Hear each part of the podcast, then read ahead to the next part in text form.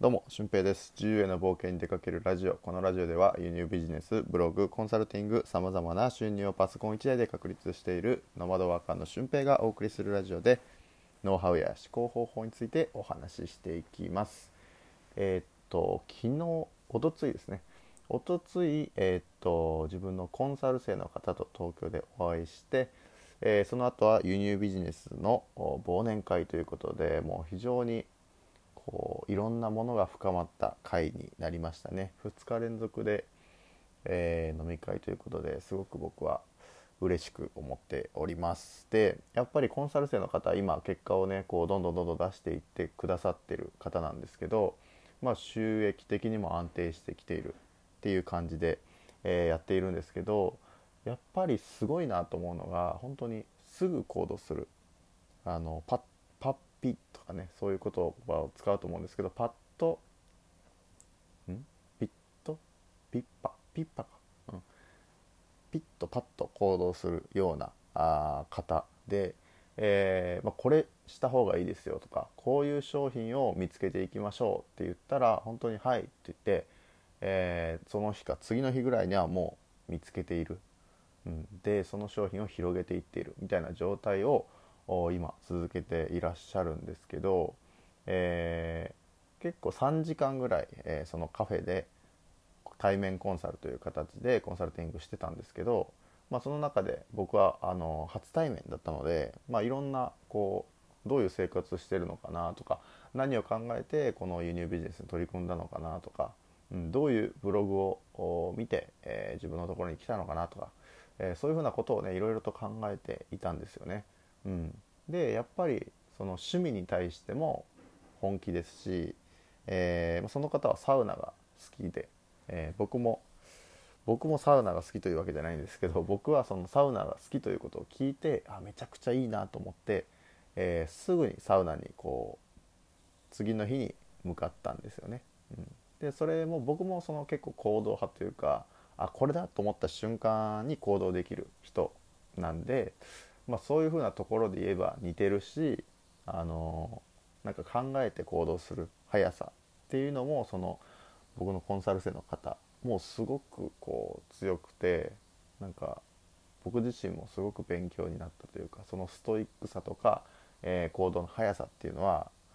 もっともっと僕も極めていかないといけないなと、えー改めて思わされました。はい、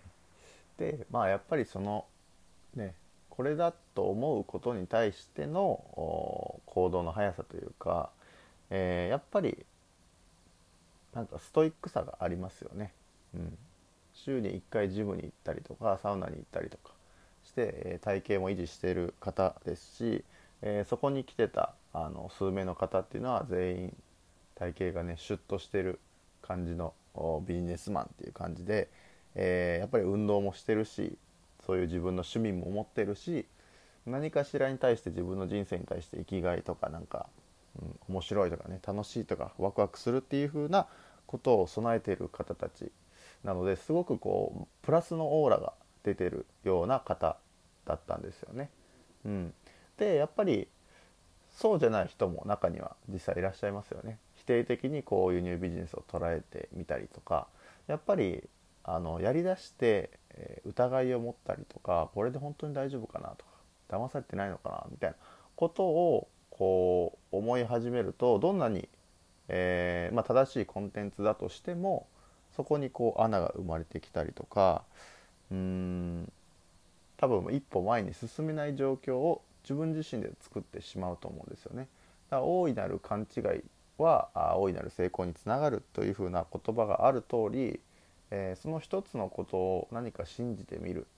っていうことって結構必要だと思うんですよ。僕自身もその最初コンサルティングをしてもらう立場にだあった時に、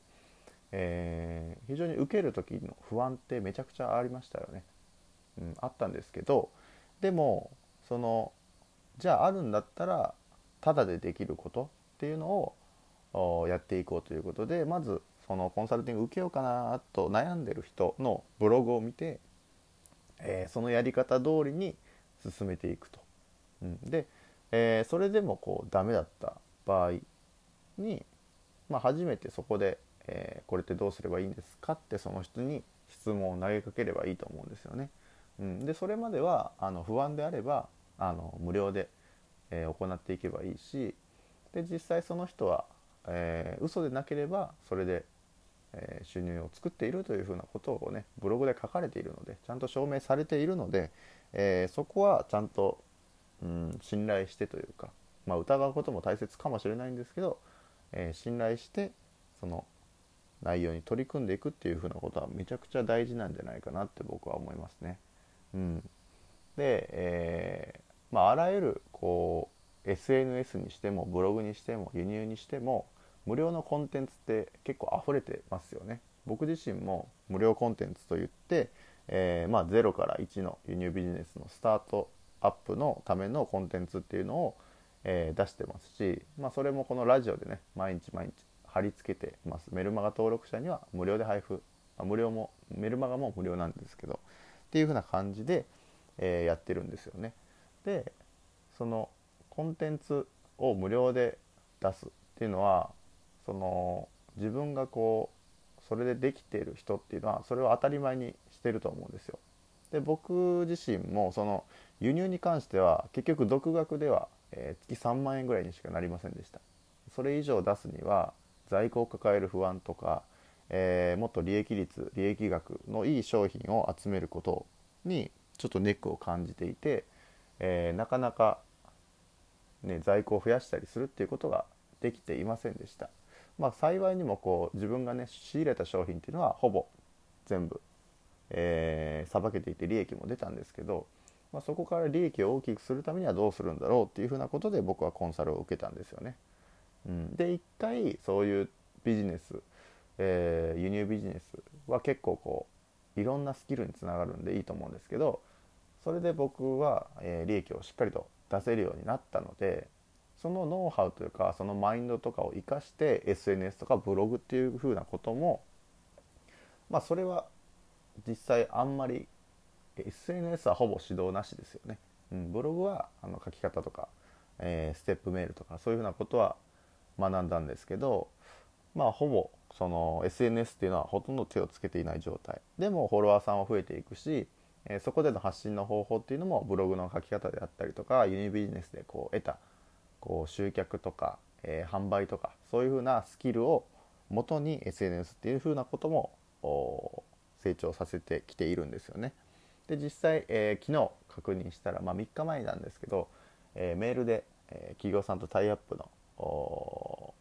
企画をいただいてたので、え、また明日ですかね明日あ直接お会いして、え、商談という風な感じで、え、やりたいなと思います。まあ、それは宿泊のサブスクリプションの、え企業さんということで、まあ、そういったことをまた